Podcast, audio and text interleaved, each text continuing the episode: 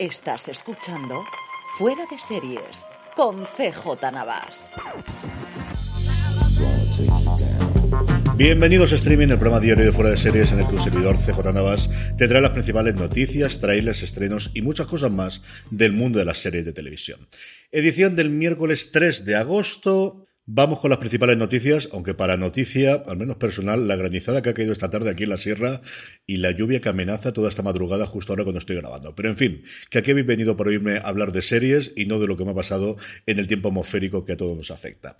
Empezamos con FX, será su día en la TCA, en el tour de verano de la TCA, de la reunión que ya sabéis que se realiza dos veces al año, una en verano, evidentemente, y otra en invierno, de las diferentes, sobre todo cadenas, aunque también de vez en cuando va alguna productora, que presenta sus novedades ante unos 200 periodistas aproximadamente de Canadá y Estados Unidos que están presentes o lo estaban, porque este iba a ser el primer TCA presencial después de dos años, como todos podéis entender, y finalmente, por la proliferación de la última variante en California, se decidió, después de la retirada de un montón de gente, empezaron a caer las cadenas una detrás de otra, así que fundamentalmente la cosa se va a hacer de forma online.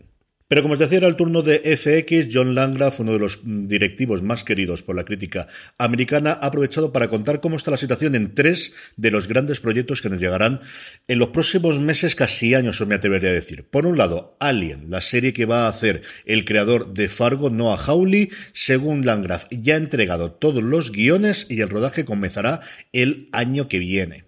No se sabe prácticamente nada sobre el argumento, sí se sabe o sí está confirmado que la serie tendrá lugar antes de los sucesos de la primera película y que Sigourney Weaver no estará desde luego en la misma. Empezando a grabarse a primeros de año, yo entiendo que, si los efectos especiales lo permiten, la podríamos tener para finales del 2023. Siguiendo con Howley, como os comentaba antes con Fargo, su quinta temporada ya tiene fecha de empezar a rodar. Será este otoño cuando empiece a rodarse, así que creo que Howley empalmará una con la otra. No ha trascendido nada más que lo que ya sabíamos, que la serie transcurrirá en 2019, que sus protagonistas serán Juno Temple, John Hamm y Jennifer Jason Leigh, y que la premisa inicial es la respuesta a dos preguntas. ¿Cuándo un secuestro no es un secuestro? ¿Y qué pasa si tu esposa no es la tuya? Y ahí, nuevamente, el secretismo también en este segundo proyecto de Noah Hawley. Y por último, Shogun, la serie basada en la novela de James Clavell, está ambientada en el Japón feudal, nos traza la colisión de dos hombres ambiciosos de diferentes mundos y una misteriosa mujer samurái.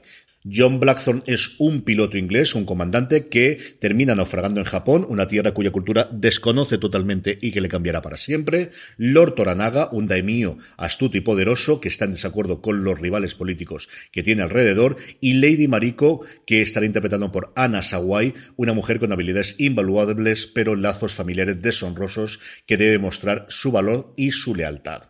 La serie ha sido escrita por Justin Marsh y Rachel Condon y Lagran dijo que ya se ha terminado de rodar, que terminó en junio, que ha sido con mucho su producción más grande y ambiciosa hasta la fecha, que queda mucha labor de postproducción, pero que se ve fantástico lo que ha podido ver hasta ahora y que se va a estrenar también en el 2023. Y junto con esta totalización de proyectos, la novedad, el Notición, es una nueva serie con dos nombres propios importantísimos. Uno detrás de la pantalla, Steven Knight, el creador de Peaky Blinders, y otro delante de ella, Elizabeth Moss, ni más ni menos.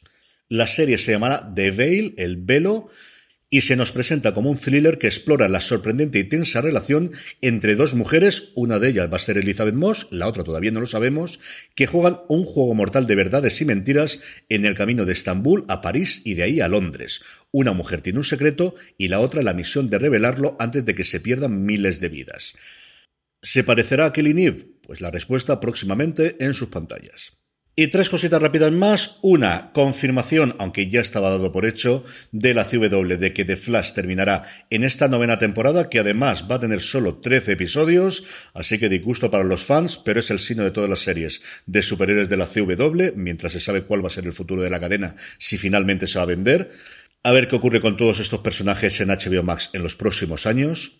Kit Harrington, que se suma a la fiesta organizada alrededor de Juego de Tronos para diciembre, es un gran evento, una gran Comic Con, por así decirlo, de Juego de Tronos que iba a realizarse en febrero, que se suspendió, que se va a hacer del 9 al 11 de diciembre en Los Ángeles, donde no solamente estará él, sino que ya estaba confirmado que iba a estar Daniel Portman, iba a estar Carsten Nine, iba a estar Jack Leeson, iba a estar Alfie Allen, pero evidentemente el nombre de Kit Harrington es, por un lado, porque es uno de los actores principales, y por otro lado, por la confirmación, la noticia inicial, la confirmación posterior de George R. R. Martin de que se está trabajando en ese spin-off de John Nieves. Así que para confirmar oficialmente que el spin-off está en marcha, pocos sitios mejores va a encontrar HBO, porque además los presentadores de la convención van a ser Jason Concepción y Greta Johnson, que son los dos directores, los dos presentadores del podcast oficial de Juego de Tronos. Jason Concepción lo hacía previamente con The Ringer junto a Mallory Rubin durante muchísimo tiempo. Fue de hecho el que moderó la mesa de la Casa del Dragón en la Comic Con y es un tío que yo llevo siguiendo muchos años y que me encantan las cosas que hace.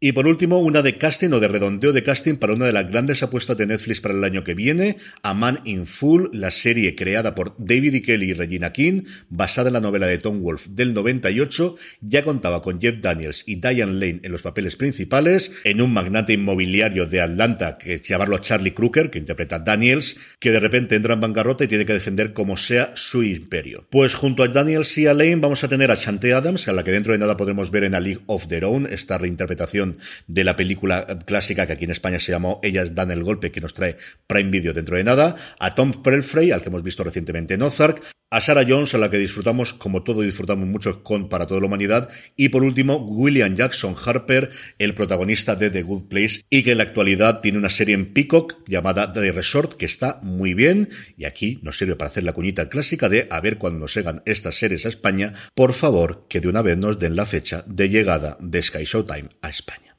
Trailers, pues dos cositas. Por un lado, Disney Plus nos presenta el de Cars en la carretera, la nueva serie basada en el universo de las películas de Cars. En concreto, la historia de Rayo McQueen y de su mejor amigo Mate cuando ponen rumbo al este desde Radadon Springs en un viaje por carretera a través del país para encontrarse con la hermana de Mate.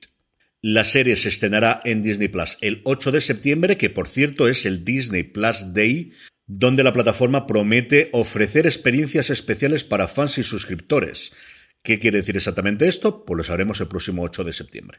Y el otro viene de la mano de Hulu, Legacy, The True Story of the LA Lakers, es decir, legado, la verdadera historia de Los Ángeles Lakers, la serie de 10 episodios dirigida por Antoine Fuqua, el director de Training Day o de The Equalizer, y que recientemente ha hecho bastantes documentales. De hecho, desde el 2016, casi cada dos años hace uno de ellos, el penúltimo sobre Muhammad Ali, pues bien, como os digo, el documental se sumará a esta ola reciente que hemos tenido de recordar a los Lakers del Showtime y a los Lakers también más modernos, porque aquí vamos a llegar hasta nuestros días, hasta el último anillo de los Lakers en el confinamiento. La diferencia con Tiempo de Ganar y también de Me llamo Magic, el documental que hay alrededor de la figura de Magic en Apple TV Plus, es que en este caso la serie ha contado con la producción ejecutiva de Ginny Bass, la hija del doctor Jerry Bass y que es la actual directora de los Lakers después del fallecimiento de su padre. Y eso ha permitido tener a todo el mundo que han querido entrevistar, a Jerry West, a Phil Jackson, a Pat Riley, a Karim Abdul-Jabbar, a LeBron James, a Magic Johnson y también declaraciones de Kobe que, que nos harán saltar más de una lagrimita sin ningún género de dudas. La serie se estrena en julio el próximo 15 de agosto, a ver si Disney Plus no la trae próximamente por nuestro país. En estrenos, dos cositas, hablando precisamente de Disney Plus, segunda temporada de Wu-Tang An American Saga, esta serie de ficción sobre el mítico grupo de hip hop americano, y HBO Max vuelve a anunciar el estreno de la tercera temporada de Tuque Berti, porque ya sabéis que los estrenos de HBO Max en España, pues a veces son y a veces no son. Y por último, la buena noticia del día, Showtime ha encargado un piloto de una comedia, se llamará Mason, estará interpretada por el cómico Nathan Min, que se nos presenta como una comedia surrealista sobre un hombre callado llamado Nathan, cuyo nombre confunden habitualmente con Mason. Pues hombre, depende de la pronunciación como sea, pero vamos, sí, se ve que Nathan Mason podría ser. En fin, que busca conexión en un mundo muy estridente. ¿Y por qué es la buena noticia del día? Porque los directores de la misma van a ser Daniel Snyder y Daniel Kwan, es decir, los Daniels, los responsables de la película indie de sensación de este año, ese Everything Everywhere All at Once, llamada aquí en España Todo a la vez en todas partes, que pude ver el otro día y que es una absoluta y total locura, me lo pasé muy bien con ella. Para los aficionados a las historias de ciencia ficción y a las cosas raras en pantalla, porque tenéis que verla, de verdad que es muy divertida y Michelle Yeoh está que se sale, bueno, en general todos los actores, la verdad es que está todo el mundo muy, muy, muy, muy bien. Hablando, por cierto, de películas alucinantes, no creo que sea el primero que lo vaya a recomendar, pero si no habéis visto RRR en Netflix, buscad tres horas. Si no sabéis nada mejor, poneros delante de la pantalla, lo más grande que la tengáis, RRR. De verdad, hacedme caso. Con esto terminamos por hoy, gracias por escucharme, volvemos mañana con streaming. Recordad, tened muchísimo cuidado y fuera.